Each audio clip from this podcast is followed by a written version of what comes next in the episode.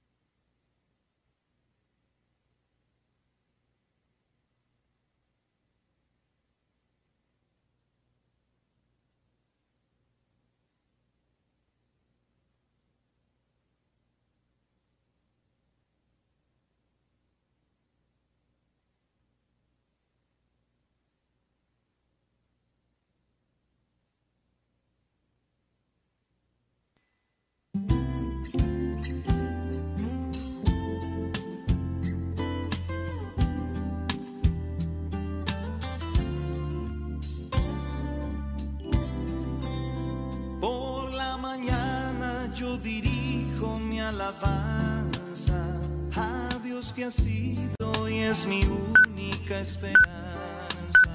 Por la mañana yo le invoco con el alma y le suplico que me dé su dulce calma.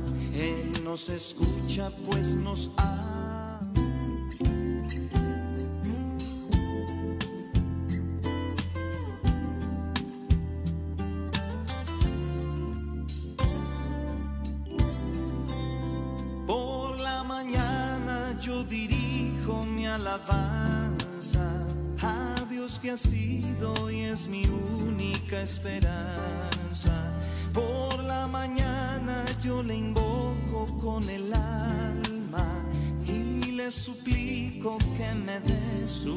Dulce calma. Él nos escucha pues nos ama tanto y nos alivia de cualquier quebranto, nos da su mano poderosa y fuerte para librarnos de la misma muerte.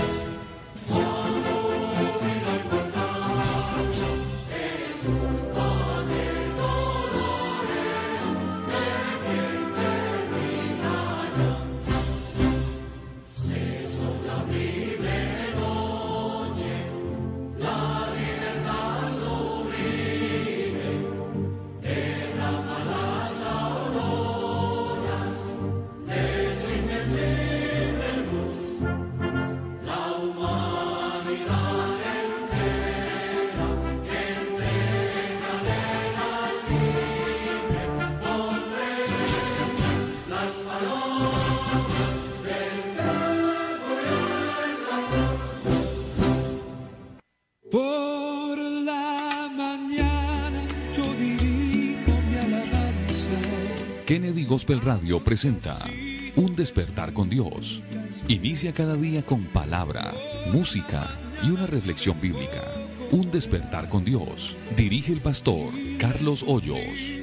Bienvenidos. Dios les bendiga, amados hermanos, eh, apreciados amigos. Qué bendición poder contar con ustedes en esta hermosa mañana que el Señor nos regala. Es una bendición poderles saludar a usted que está en el transporte público, usted que se encuentra en casa, que ha madrugado para ser parte activa de este programa, no solo escuchando, sino también compartiendo. Y también un saludo especial a todos los que lo verán en diferido, porque también hay algunos que por algunas circunstancias no pueden verlo en vivo, pero no se pierden el programa. Qué bendición poderles saludar también. Y estoy muy bien acompañado en esta mañana y tengo a mi pastor Edgar por aquí a mi izquierda. Hermano Edgar, qué bendición tenerlo aquí. Dios me lo bendiga. Amén, Dios te bendiga Felipe y Dios le bendiga a todas las personas que nos escuchan a esta hora eh, por las diferentes emisoras que nos retransmiten. Un saludo para todos los hermanos que a esta hora eh, nos acompañan con la meditación de la palabra de Dios. Queremos invitarles eh, muy afectuosamente para que nos ayuden a compartir el enlace. los queremos invitar a que seamos misioneros radiales, que usted con un clic pueda llevarle la palabra de Dios a una persona que lo necesita. Claro que sí, nunca antes había sido tan fácil cumplir la misión que el Señor nos ha encomendado. Y la expectativa de nosotros siempre aquí es que haya alguien nuevo escuchando la palabra de Dios, que alguien nuevo pueda llegar este, este mensaje que no tiene ningún otro objetivo sino transformar el corazón, convertir el alma y hacernos salvos y hacernos hijos de Dios. Mm, tengo por aquí a mi derecha también al hermano Michael. Hermano Michael, qué bendición tenerle con nosotros. ¿Cómo está esta mañana? Hermano Felipe, Dios lo bendiga. Bueno, un saludo muy especial para usted, para, para el pastor Edgar acá, que nos acompaña el día de hoy, para nuestro hermano David, que se encuentra en el máster, y bueno, para, para toda la audiencia que está ahí conectadita. Todos ellos Dios los bendiga. Bueno, esperamos que, como siempre lo es, el programa de mucha bendición para cada uno de nosotros, lo sea también para ustedes. Claro que sí, y tenemos en el máster a nuestro hermano David, qué bendición tenerle esta mañana, fue el primero que llegó, muy puntual, hermano David, Dios me lo bendiga. ¿Cómo se encuentra esta mañana? A ver, mi hermano, eh, Dios me le bendiga. Estaba asustado, ¿no? Uno por... Sí, sí, estaba pensando qué voy a hacer porque no llegaba. De una bendición tener aquí a, a, ustedes, mis hermanos, al pastor Edgar, un día más para alabar a nuestro Dios por medio de la palabra. Muchas gracias por la invitación y muchas, Dios les bendiga. Así es, qué bendición poder también tener a nuestro hermano David aquí. Eh, y bueno, vamos a ir adentrándonos en el programa y vamos a a ir con lo siguiente. Siempre usted sé que ahí ya sabe qué es lo que sigue y lo que sigue es algo muy muy especial en la vida de nuestro, de nuestro hermano Carlos Hoyos y es una perla evangélica la cual usted va a poder escuchar, disfrutar y por qué no, también compartir. Disfrútela y ya en contados momentos regresaremos con el estudio de la palabra en el libro del Éxodo del capítulo 3. La ambición puede ser mala Así quiero titular la reflexión basándome en el capítulo 5 del libro de los Hechos, el versículo 3 y 4, que dice, y dijo Pedro a Ananías, ¿por qué llenó Satanás tu corazón para que mintieses al Espíritu Santo y sustrajeses del precio de la heredad? Reteniéndola, ¿no se te quedaba a ti? Y vendida, ¿no estaba en tu poder? ¿Por qué pusiste esto en tu corazón? No has mentido a los hombres, sino a Dios. Es que cuando uno mira el pasaje, puede descubrir cómo la actitud de Ananías le trae consecuencias tan nefastas como la muerte de él y de su esposa. Todo porque ambicionaron lo que no les pertenecía. Ya lo habían dado a Dios. El apóstol Pablo en una de sus cartas dice, raíz de todos los males es el amor al dinero. Quienes amaron tanto el dinero, dice, fueron traspasados de grandes dolores. Y entonces uno se encuentra con enseñanzas como lo sucedido con Judas que por amor al dinero vendió al Señor y luego se suicidó y se perdió. ¿Y qué decir de Acán? Un hombre que no está en condiciones de soportar el contemplar un manto babilónico, 200 ciclos de plata, un lingote de oro, y sabiendo que era prohibido tomarlo, solo por la ambición de tenerlo, violó lo acordado por Dios, llevándolo a su casa y poniéndolo bajo seguridad. Pero al final dice la escritura que esto le trajo como resultado la muerte a él y a su familia. Hay personas que la ambición los lleva a hacer cosas indebidas, a pasar por encima de quien sea con tal de obtener lo que se han propuesto alcanzar, desconociendo que al final el dolor será enorme.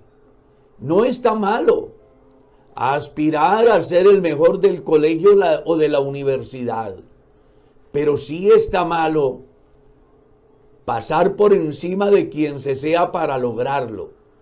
Ojalá que usted comprenda que las cosas deben de darse dentro del plan de la voluntad de Dios, donde cada paso que doy lo doy avalado por Dios, no por mis emociones ni por mis pretensiones.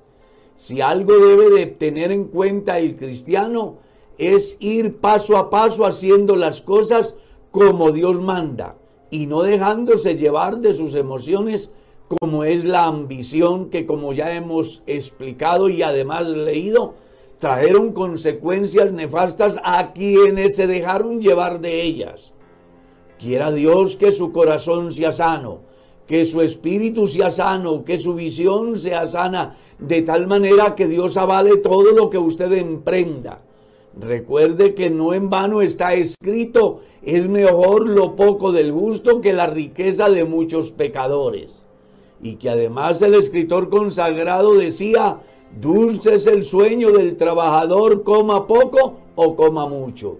Pero aquellos que tienen riquezas y, ¿por qué no? Además mal conseguidas, seguramente que no van a tener paz. Y al final la consecuencia, la tragedia, como dice la historia moderna de grandes personajes que por querer alcanzar lo que no les pertenece, terminaron en la prisión e inclusive ya están muertos. Dios nos llama hoy a la reflexión, a no dejarnos llevar de las pasiones por las cosas materiales, como Ananías, como Zafira, como Acán, como Judas y otros cuantos que menciona la Biblia, que al final lo que encontraron fue la muerte. Te motivo más bien para que mires a Dios, esperes en Él, confíes en Él y tenlo por seguro que en Él encontrarás la vida, la vida eterna.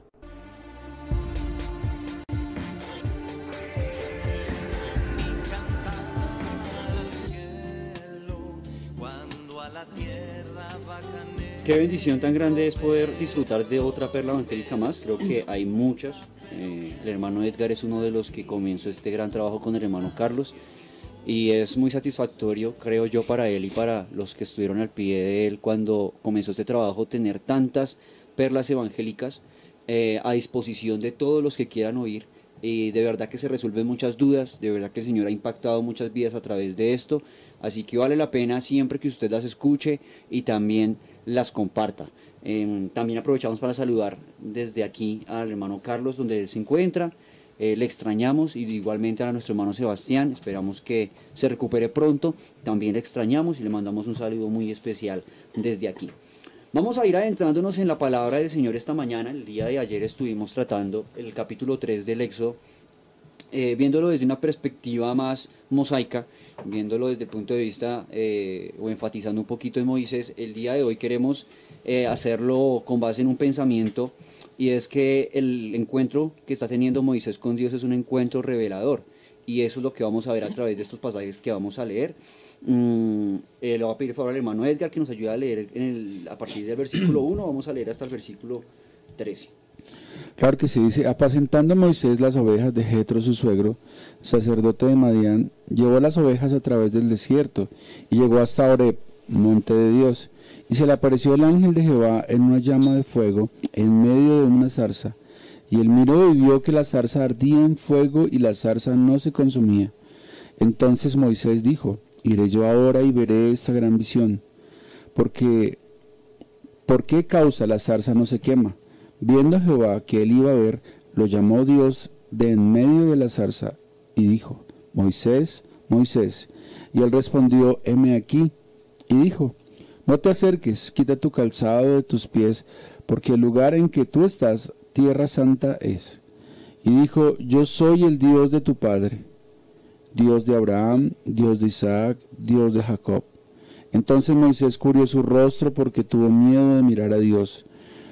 Dijo luego Jehová, bien he visto la aflicción de mi pueblo que está en Egipto y he oído su clamor a causa de sus exactores. Pues he conocido sus angustias y he descendido de- para librarlos de mano de los egipcios y sacarlos de aquella tierra a una buena tierra y ancha, y a tierra que fluye leche y miel, a los lugares del cananeo, del eteo, del amorreo, del fereceo, del ebeo, del jebuseo. El clamor pues de los hijos de Israel ha venido delante de mí, y también he visto la opresión con la que los egipcios los oprimen. Ven, por tanto, ahora, y te enviaré a Faraón, para que saques de Egipto a mi pueblo, los hijos de Israel. Entonces Moisés respondió a Dios, ¿quién soy yo para que vaya a Faraón y saque de Egipto a los hijos de Israel? Y él respondió, Ve, porque yo estaré contigo, y esto te será por señal de que yo te he enviado. Cuando hayas sacado de Egipto al pueblo, serviréis a Dios sobre este monte. y dijo Moisés a Dios, he aquí que llegó llego yo a los hijos de Israel y les digo, el Dios de vuestros padres me ha enviado a vosotros. Si ellos me preguntaren cuál es su nombre, ¿qué les responderé? Qué bendición esos pasajes que hemos leído y me llama la atención eh, justamente que lo único que se menciona en la palabra de Dios eh, de Moisés, que resume 40 años de su escuela desértica, es lo que usted encuentra en el, en el versículo 1. No más. Es lo único relevante que se menciona de la vida de Moisés. Creo que inclusive se menciona más de su vida anterior en, en Egipto. Es decir, que lo, nos podríamos matar la cabeza pensando y haciendo conjeturas y deduciendo de alguna forma qué fue lo que vivió Moisés en el desierto 40 años. Pero lo que quería Dios de Moisés era esto que aparece en el versículo 1. Ese es el momento, ahora que Moisés es un pastor de ovejas, tiene un carácter especial, este es el momento idóneo, el momento más álgido y más sensible para que el Señor se revele a Moisés y le llame. No solamente por parte de Moisés, sino que vemos en la descripción de los pasajes que ha leído el hermano Edgar, que es un momento sensible también para el pueblo. Es un momento eh, justo, el momento más sensible en el cual se encuentran más oprimidos. Ya ha muerto eh, Faraón, ha ascendido al trono otro, y la opresión ha sido ahora mayor. Es el momento justo, ya se han cumplido los 400 años que Dios había revelado también a Abraham en Génesis 15, y era el momento justo para revelarse a, a Moisés y hacer este llamado especial en torno a una obra y un proyecto grandísimo de, de redención, eh, tal vez el proyecto de redención más grande después de lo que ha hecho el Señor Jesús en la cruz del Calvario. Entonces, en torno a eso uno ve cómo Moisés sigue aprendiendo. Y esta vez eh, aprende algo muy especial. A partir de este momento que se han cumplido ya 80 años de la vida de Moisés, lo que la Biblia va a narrar de la vida de Moisés es lo más relevante.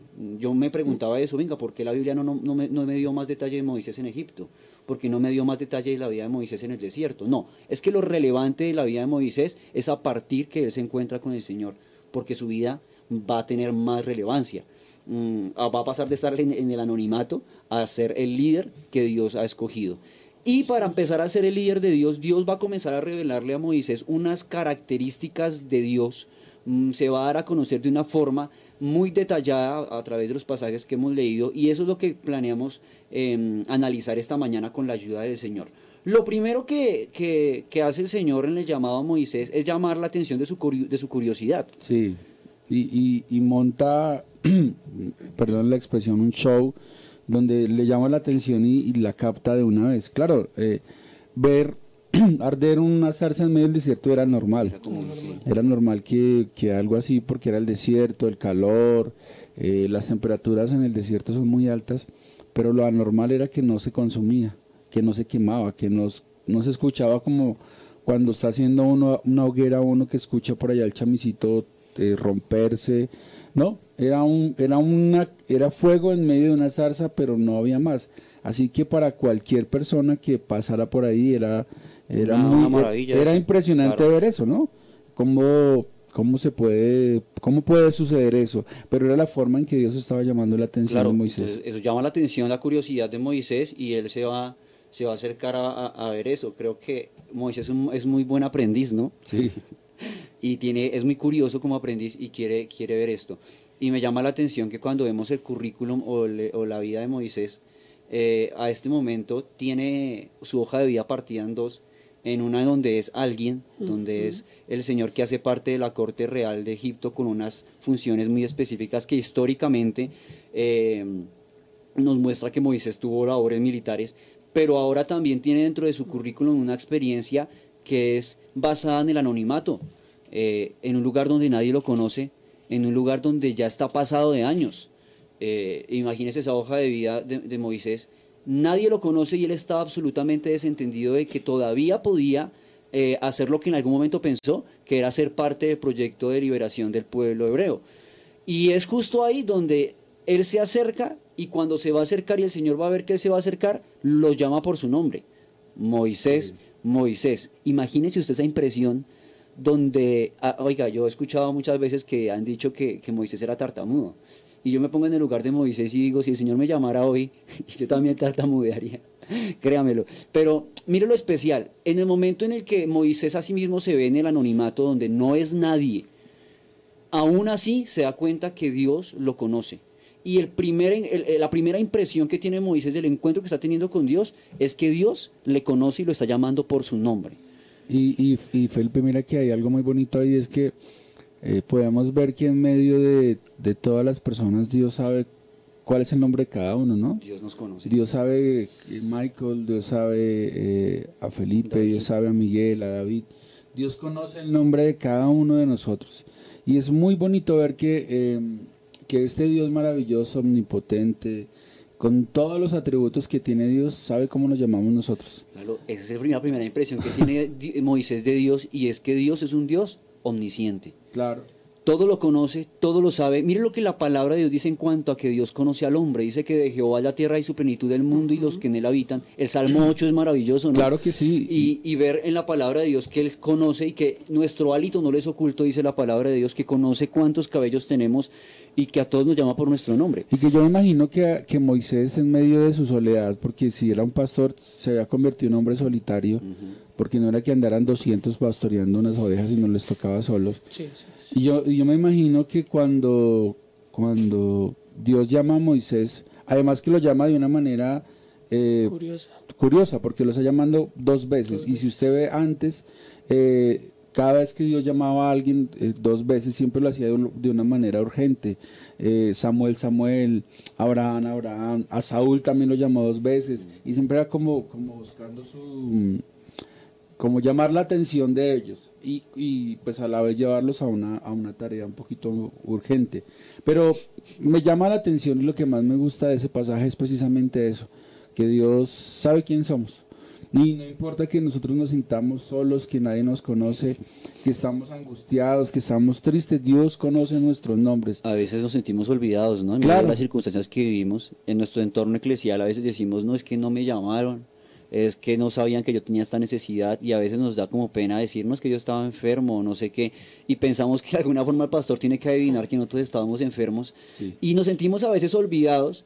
Hermano querido, mire lo que la palabra del Señor nos está enseñando aquí tan especial y es que el Señor nunca se olvida de nosotros. Él sabe perfectamente en qué punto de la vida nos encontramos y aún más allá. Y Él conoce sabe lo que necesitamos. nuestras angustias. Él, él sabe que hoy alguien se despertó llorando porque tiene una aflicción en su corazón.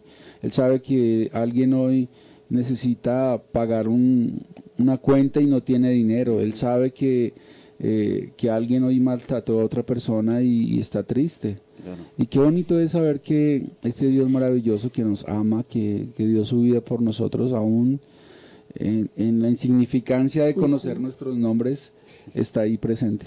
Eh, a mí me gusta, yo nombrar el Salmo 8 precisamente por lo que dice el hermano Edgar, ¿no? ¿Quién, ¿Quiénes somos nosotros, no? oh Jehová Señor nuestro, cuán grande es tu nombre. Y es que la inmensidad del Señor es una cosa inimaginable, inexplicable, y que Él se digne a mirarnos a nosotros y llamarnos por nuestro nombre. Y en el caso específico de Moisés, para meterlo en un plan extraordinario y un propósito especial, oiga, eso es mucha gracia.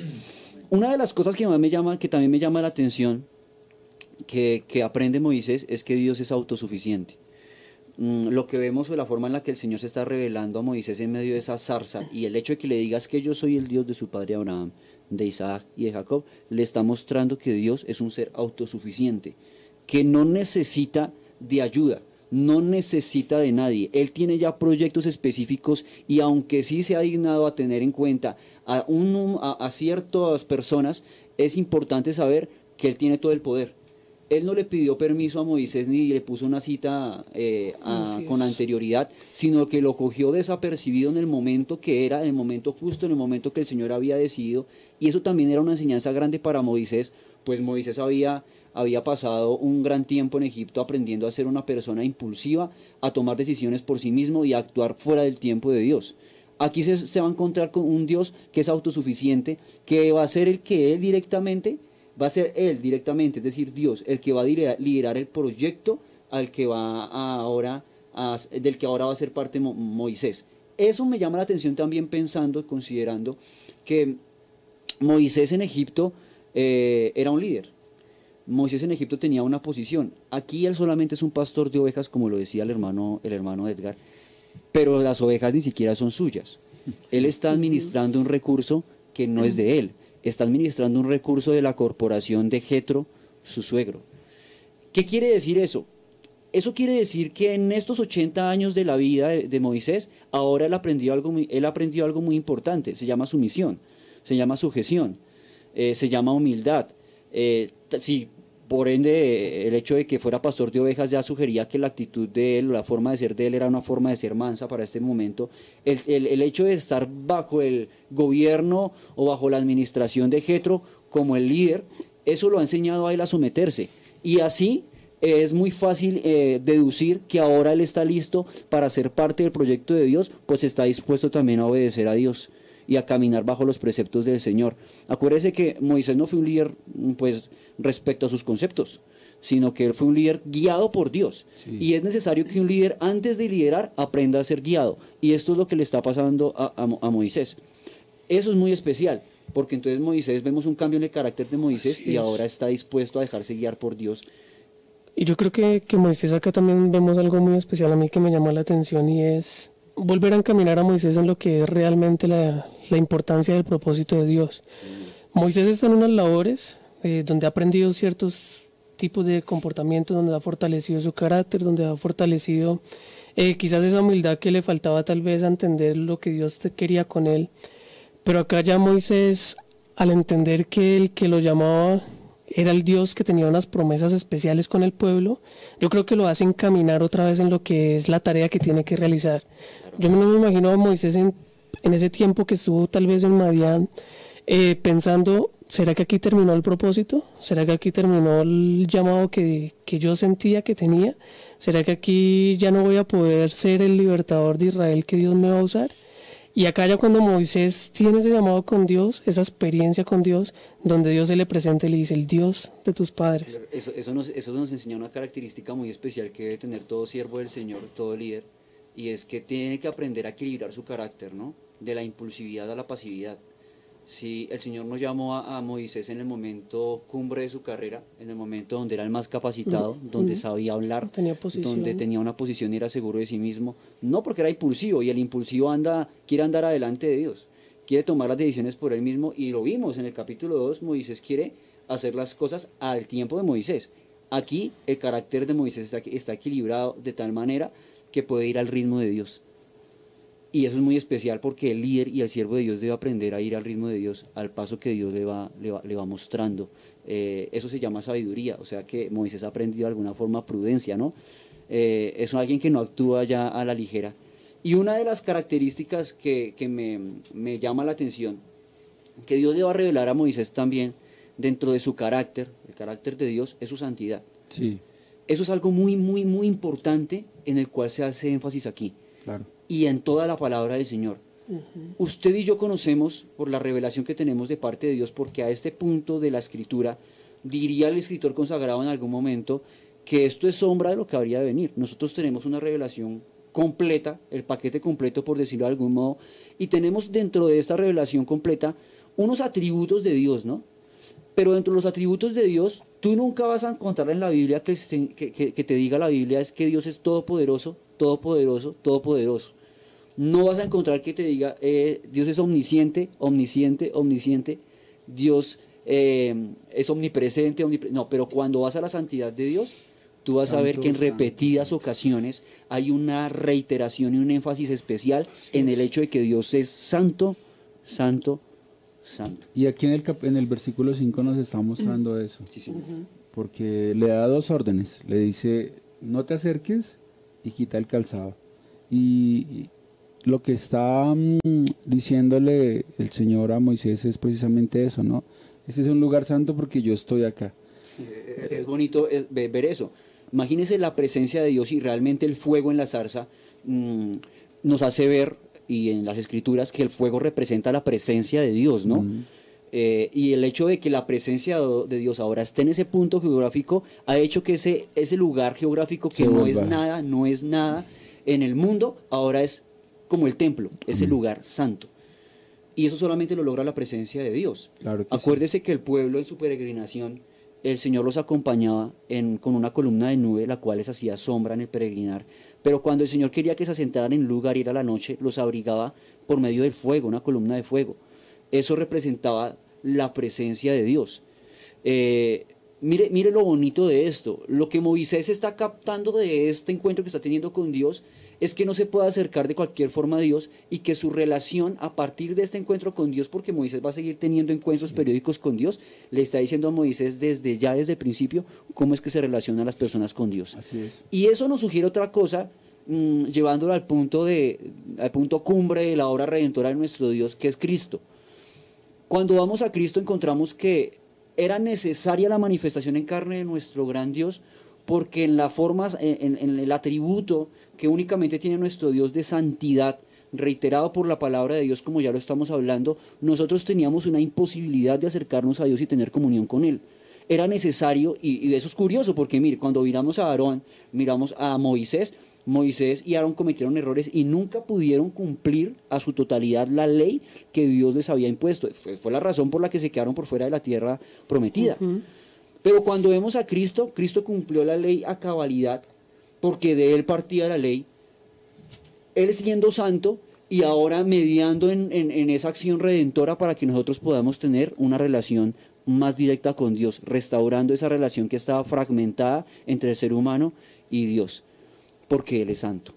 Claro que sí, Felipe. Y pues lo que estábamos hablando, ¿no? Esa característica de Dios es santo y que donde Dios está hay santidad y donde el Señor habita, eh, donde el Señor se muestra, todo el lugar se convierte santo, pues lleva a, mm, a mostrarse y a destaparse y, a mostrarle a Moisés quién era Dios.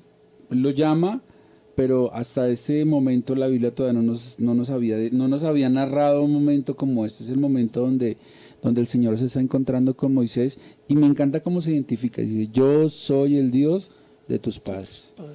Y entonces me lleva a pensar a mí que la educación que tuvo Moisés en el tiempo con sus padres realmente fue una educación que le marcó su vida para siempre, porque se está identificando como el Dios de sus papás. Pero recordemos que él había sido levantado con el faraón, él había sido criado en la casa de faraón, así que esa educación inicial que tuvo con su madre, pues definitivamente le marcó la vida y supo entender quién lo estaba llamando.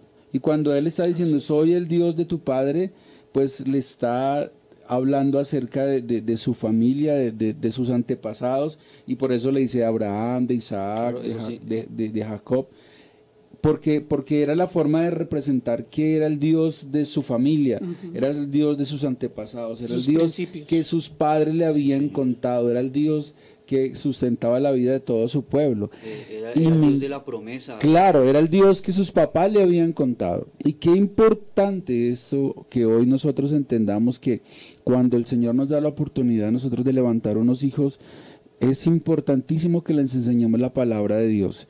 Y a veces, y, y digamos que ahora en este tiempo ha venido la corriente de que pues los, los niños pueden elegir o que los niños pueden decidir si ir o no, pero creo que la palabra de Dios es, es clara en ese punto y dice que instruye al niño en su camino, que aun cuando fuere viejo no se apartará de él. Y ese es un ejemplo. Moisés tiene 80 años y el Señor le dice, yo soy el Dios de tus padres. Y él de una, un se acordó. ¿Quién era el Dios de sus padres? ¿Quién era el Dios de sus padres para Es él? evocarle nuevamente ese sentimiento que había tenido por la eh, lo que le había, le había sido inculcado por su madre. Claro, por eso un día fue a, a- a pelear por su, eh, por su hermano israelita, por eso un día lo defendió, por eso está aquí en el desierto, porque le tocó salir corriendo. Pero qué importante es que los padres de familia que es- a esta hora escuchando la palabra de Dios, nos, eh, nos concienticemos de lo importante que es la primera infancia, cuando los niños están pequeñitos, llevarlos a la iglesia, eh, cantarles coros, enseñarles la palabra. Mire, cuando así su hijo llega un momento donde tome la decisión más adelante de no volver a la iglesia, eso nunca, nunca, nunca se les va a olvidar. Y por eso nosotros tenemos que tener hoy conciencia de que Dios nos ha puesto unos hijos, Dios nos ha puesto a nosotros en medio de una familia, es para que nosotros les enseñemos quién es Dios. Imagínense la importancia de esto. De hecho, creo que nosotros los que estamos aquí, estamos aquí gracias a que, a que el Señor usó a nuestros padres con Claro. carácter para enseñarnos la palabra, inculcarla, y el Señor hizo la obra. Y esa es la razón por la que estamos aquí. Creo que si nos pusiéramos a contarles nuestras historias de vida, se cumpliría lo que el hermano Edgar está diciendo. Eh, eh, fue la palabra de Dios inculcada en nuestros corazones la que nos hizo bien fuera mantenernos en el camino o volver al camino. Claro que sí. Eh, imagínense lo importante de esto. Pero mire que esto, esta identificación que le está dando Dios a Moisés, eh, el hecho de que le diga yo soy él, mm, bueno, Moisés, a- a- su curiosidad lo ha llevado a acercarse a la salsa y el Señor le dice, Moisés, Moisés, no te acerques, yo soy el padre, yo soy el Dios de tu padre Abraham, de tu padre Isaac, de tu padre Jacob. Cuando eh, Moisés escucha eso, la acción de Moisés es cubrir su rostro. Claro. Eso me lleva a, a ver otro aspecto muy importante de la revelación que Dios le está dando a, a Moisés y es que Dios es digno de reverencia. Claro. No solamente en, en ese aspecto de que Él cubre su rostro, sino que también le toca quitar el calzado de sus pies. Y es que Felipe, eh, para allá iba con lo que estaba diciendo. Lo que le habían enseñado a sus papás era precisamente eso.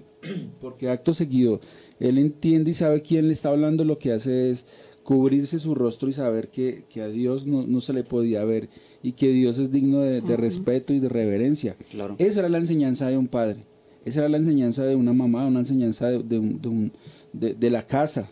Lo, lo, lo- lo importante de que en nuestro contexto eclesial, porque nosotros aplicamos esto, es a, a toda la palabra de Dios, lo aplicamos a, a nuestra vida cristiana, de enseñar reverencia Claro. en medio de, nuestras, de nuestros actos en la iglesia, ¿no? Eh, es muy importante eso. Y no solo en la iglesia, en la vida diaria. Si yo, si yo sé que Dios está mirándome, si yo sé que Dios está viendo cómo me comporto yo, pues entonces yo ando derechito. Yo, yo ando no pendiente de que un hermano me vea, sino mirando al cielo y diciendo, el Señor me está mirando, yo no puedo hacer esto. Claro. Y, y es lo que está pasando con Moisés. Definitivamente había algo en la vida de Moisés que hizo recordar todas las enseñanzas de su papá y de su mamá o en la casa. Algo pasó porque él supo quién era, quién le estaba hablando y lo primero que hizo fue tener La reverencia. actitud reverente. Muy, muy especial eso. Creo que nosotros hemos aprendido a ser reverentes delante del Señor.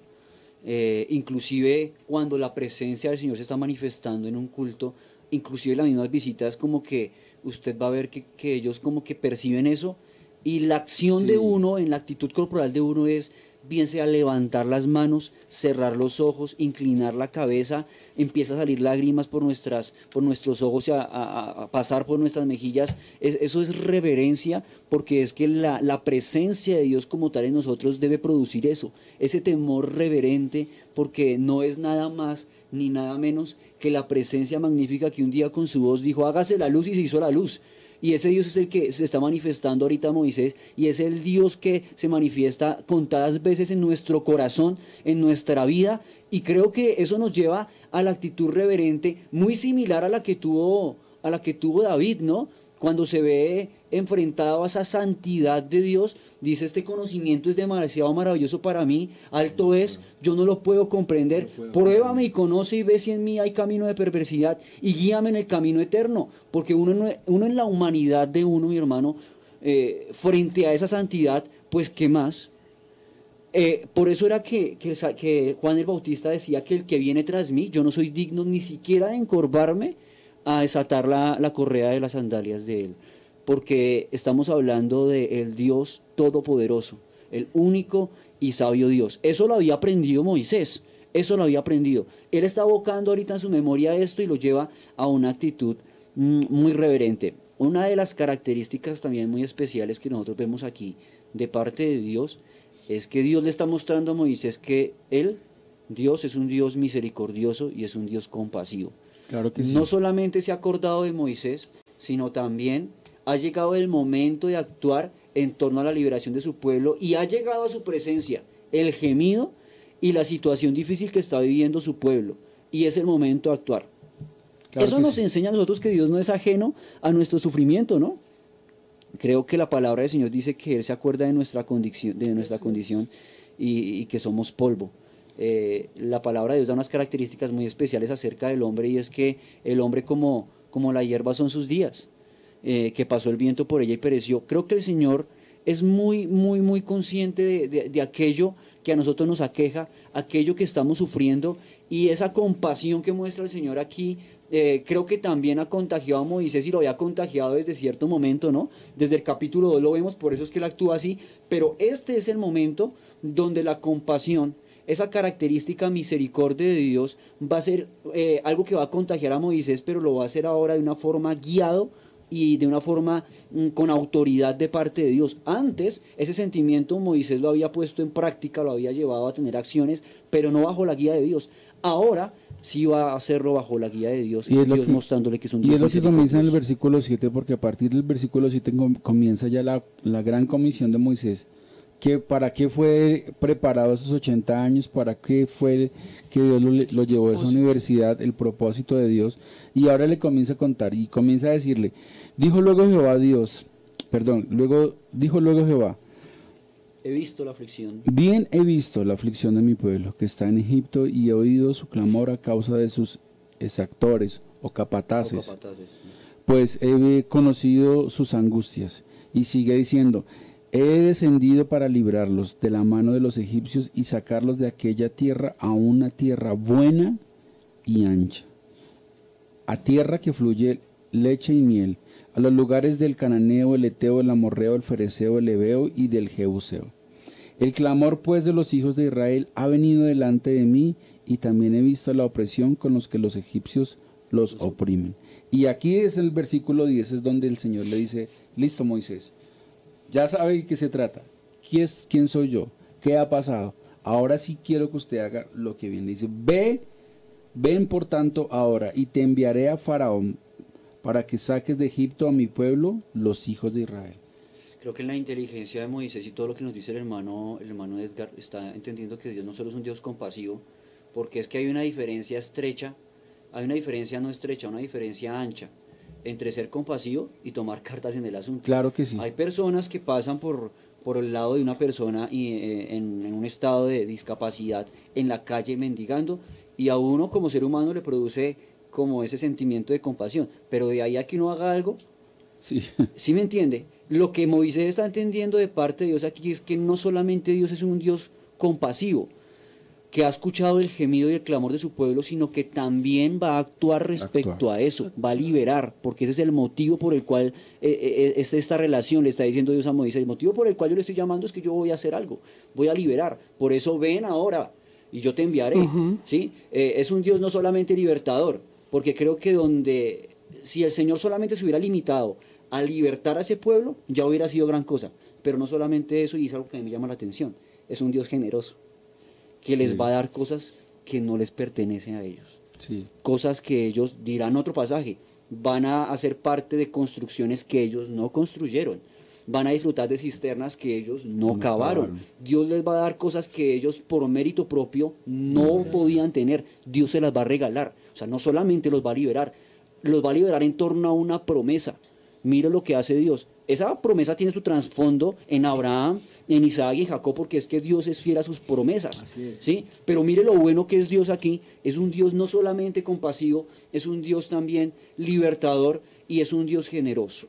Y creo que pasándolo y aplicándolo a nuestra vida, el Señor no solamente nos ha liberado del pecado y de la muerte, sino que nos ha dado cosas que inexplicables, bendiciones tan grandes que nosotros si nos Amén, pusiéramos a considerar eso y decir, decir- diríamos, la verdad es que no merecemos tanta bondad de parte de nuestro Salvador, pero tan bueno es el Señor que nos ha bendecido con bendiciones. Mire, si ellos tenían y gozaban de bendiciones terrenales y materiales, a nosotros Dios nos ha bendecido con bendiciones en los lugares celestes. Imagínese eso, qué bendición tan grande la que tenemos de parte del Señor. Y aquí pasamos a un, a- a un territorio muy, muy especial, que era el que nos hacía referencia al hermano Edgar, cuando el Señor le dice, ven pues y yo te enviaré. Y esto genera en- en Moisés una actitud muy importante. Y en la comunicación que ahora va a tener Moisés con Dios, hay un común denominador que a mí me llama la atención aquí, que está basado en dos preguntas. ¿Quién soy yo y quién eres tú? Y la pregunta que hace Moisés inmediatamente nos muestra ese cambio de carácter tan especial que ha tenido Moisés, en el cual eh, él era alguien y ahora ya no es nadie. ¿Sí?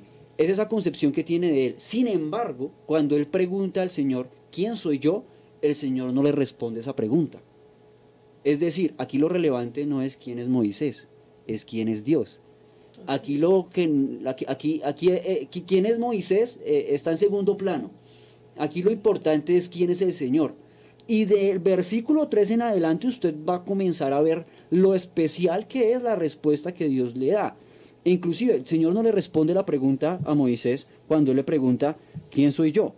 No. Eso, eso, eso es irrelevante. Él les dice, eh, o la respuesta eh, va en torno a la adoración, ¿no? Mira lo que dice la palabra, la palabra del Señor. Eh, dice en el versículo, y entonces respondió Moi- re- Moisés, respondió a Faraón, ¿quién soy yo para que vaya Faraón y saque, a Egipto, saque de Egipto a los hijos de Israel? En sí mismo Moisés tiene un trauma, ¿no? Porque yo creo que retumbaba en su mente la, la pregunta que le hizo aquel hebreo, que, que en vez de estar agradecido por lo que él había hecho por su eh, compatriota o su hermano, le dice, bueno, ¿y quién es usted? ¿A usted quién lo puso aquí por juez? No, y que, y que fueron 40 años en ese proceso de Dios, claro. donde él pudo haber pasado por muchas cosas y de pronto en el punto de los 40 años donde él sale de Egipto, él tenía clarito quién era él, era príncipe de Egipto, pero después de 40 años ya no sabía ni quién era. Imagínese, si, no, si lo ponemos en, en nuestro contexto, eh, en, el, en el área o en el sector corporativo, siempre hay un departamento que es el Departamento de Recursos Humanos o Talento Humano, donde se publican vacantes, ¿verdad?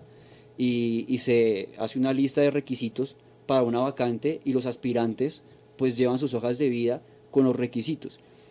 En los primeros 40 años de Moisés, Moisés es el más capacitado, tiene toda la energía del asunto, tiene un conocimiento, tiene un bagaje de 40 años en lo que él ha aprendido en Egipto y es como si él fuera a presentarle su currículum a Dios y, y Dios lo ve y dice, ay no, no nos sirves, Eh, nosotros te llamamos, ¿no?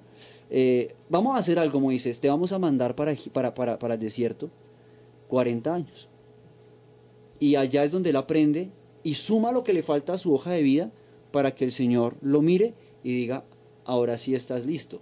La pregunta de Moisés es muy diciente en ese orden de ideas, porque dice, no me llamó cuando yo era alguien, ahora que yo no soy nadie, pues ¿cómo? ¿Cómo voy a ir yo y me voy a presentar delante de los hebreos a decir es que aquí estoy yo? No, por eso la pregunta Dios no la responde, porque es que no es importante quién es Moisés, lo importante es quién le envía, ¿Y quién, quién, es iba Dios. con él? ¿Quién iba con él? ¿Quién porque, iba con él? Porque yo creo que Moisés, listo, dentro de sus capacidades, se sentía un poquito incapaz o se sentía incapaz y iba a hacer cinco objeciones delante de Dios en el transcurso de su llamamiento. No es la primera vez, sino que son cinco veces donde Moisés como que trata de negarse a lo que Dios le había prometido. Pero yo creo que lo que a Moisés lo asegura y lo que lo hace sentir seguro es precisamente lo que vimos al principio, cómo se le presentó Dios, cómo Dios iba a estar con él. Y él más adelante va a preguntarle al Señor, cuando está bien adelante, le dice, Señor, si, si tu presencia va conmigo, yo iré. Porque es que realmente lo que importa es eso. No es lo que tú tienes, la posición que tienes, sino que realmente Dios esté con, con uno, que es lo más, lo más especial. Y es lo que está pasando en el versículo 2. Sí, señor. Le está diciendo, ve, Dice, y él respondió, ve, porque yo estaré contigo". contigo. Y creo que es la promesa más hermosa que Sí, puede señor. tener el ser humano.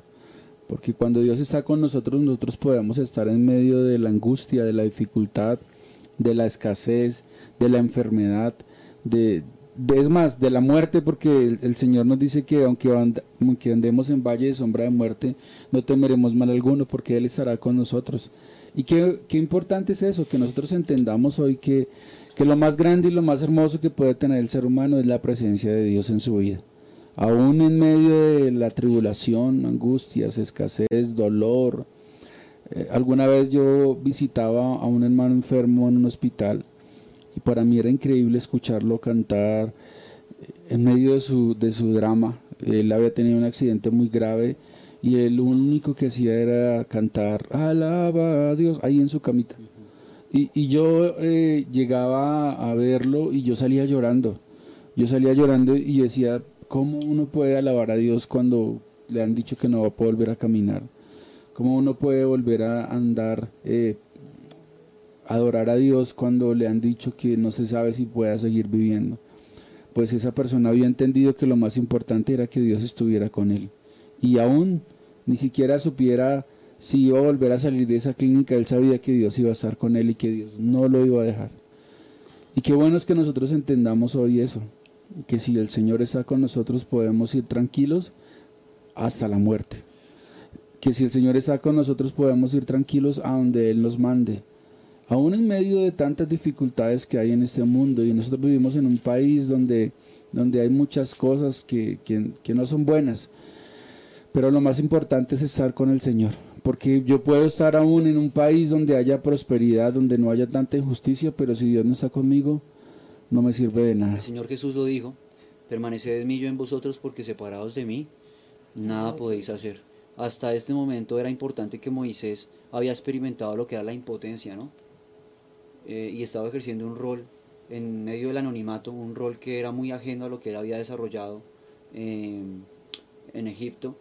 Y en medio de eso, para que impere el hecho de que lo importante a partir de este momento en la vida de Moisés, que es una vida que va a comenzar el éxodo a relatar eh, con detalle, lo importante y lo que debía imperar, lo que debía imperar era la presencia de Dios en Moisés.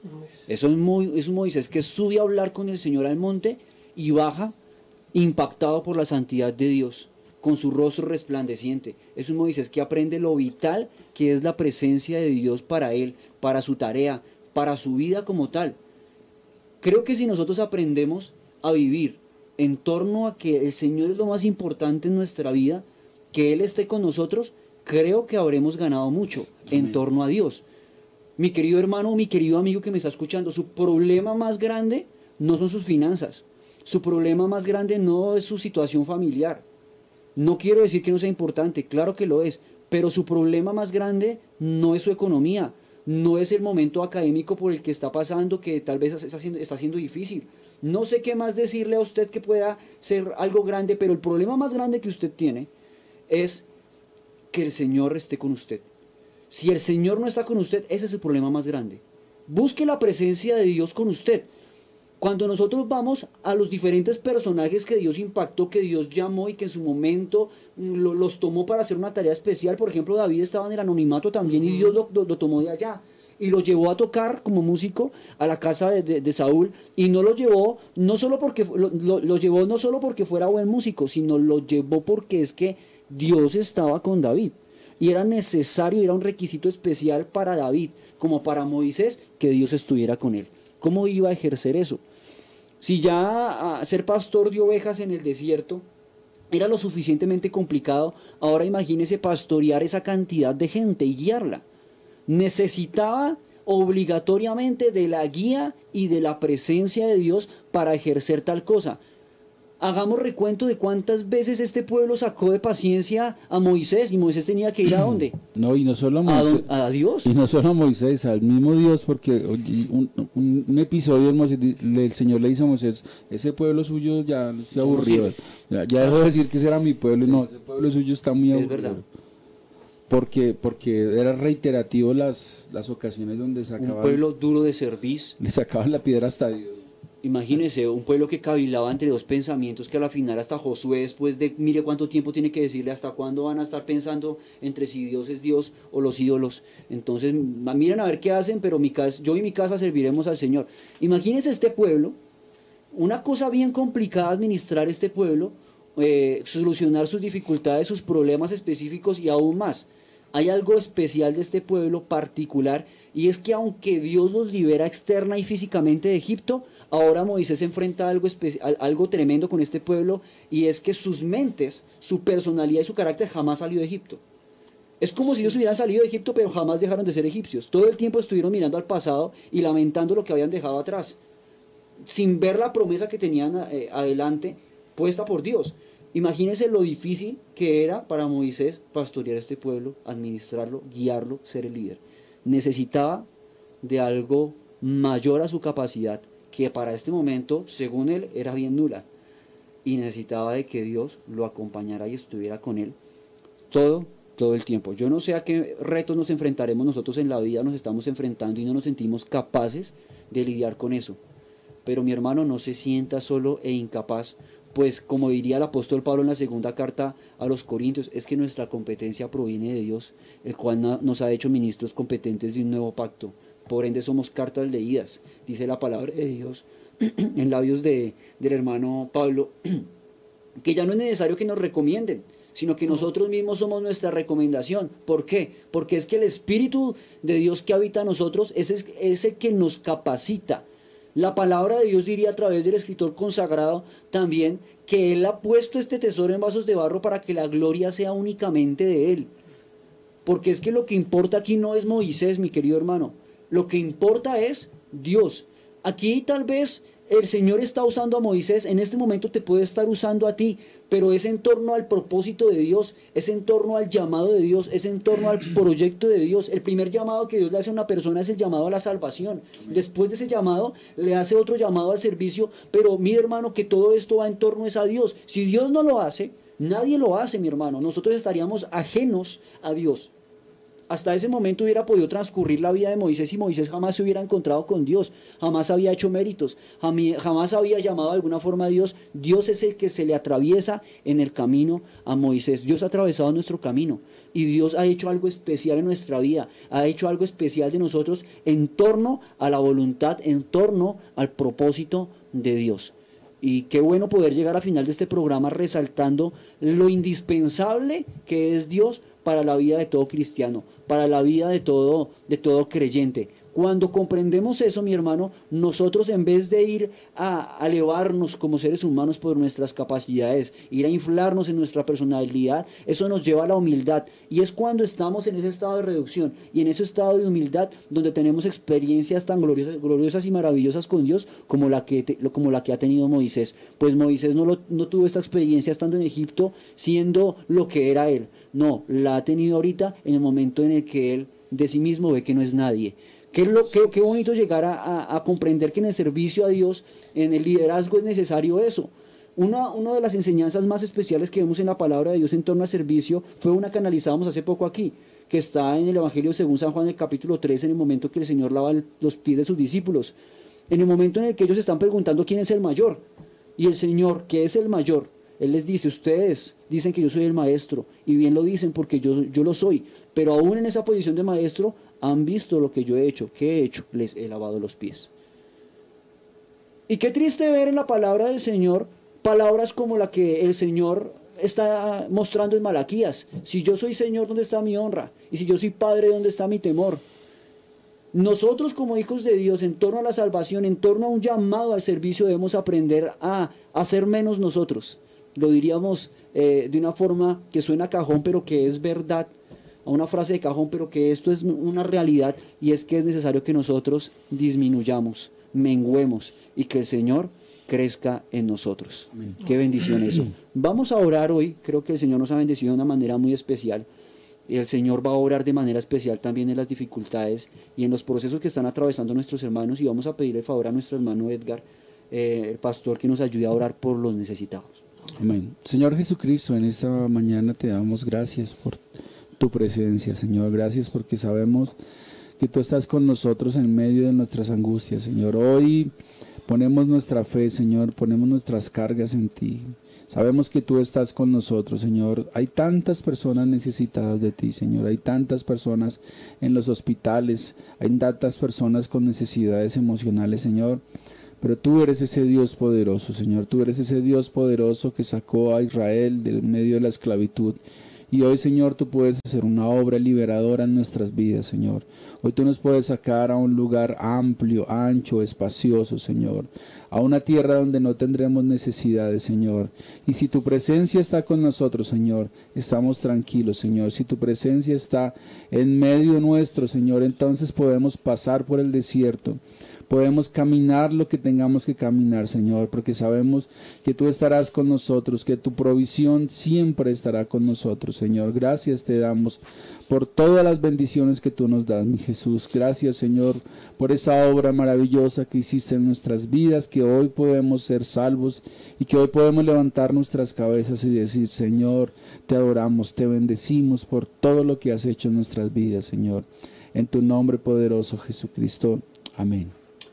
Amén, qué bendición nosotros poder acercarnos al Señor sin ningún obstáculo, sabiendo que Él nos escucha. Usted necesitado tiene que saber que la palabra de Dios dice que si pedimos alguna cosa conforme a su voluntad, Él nos oye y esta es la confianza que tenemos. Amén. Así llegamos al final de este programa. Gracias por haber estado ahí. Ha sido una bendición compartir con ustedes. Eh, ha sido una bendición compartir con el hermano David, con mi pastor Edgar y con el hermano Michael. Y esperamos que usted nos ayude a compartir este maravilloso programa para que muchos más puedan escuchar la palabra de Dios. Seguidamente vamos a continuar con un programa muy especial que es Hablemos, de, derecho. de Derecho. Como todos los viernes aquí tenemos a nuestras hermanas muy capacitadas, las cuales van a dar eh, inicio a este programa. Eh, haga sus preguntas, eso, también creo que es una área muy, muy importante. Así que así llegamos al final de este programa. Un abrazo para todos ustedes de parte de todos nosotros, desde aquí, desde los estudios de Kennedy Gospel Radio. Dios les bendiga en esta mañana.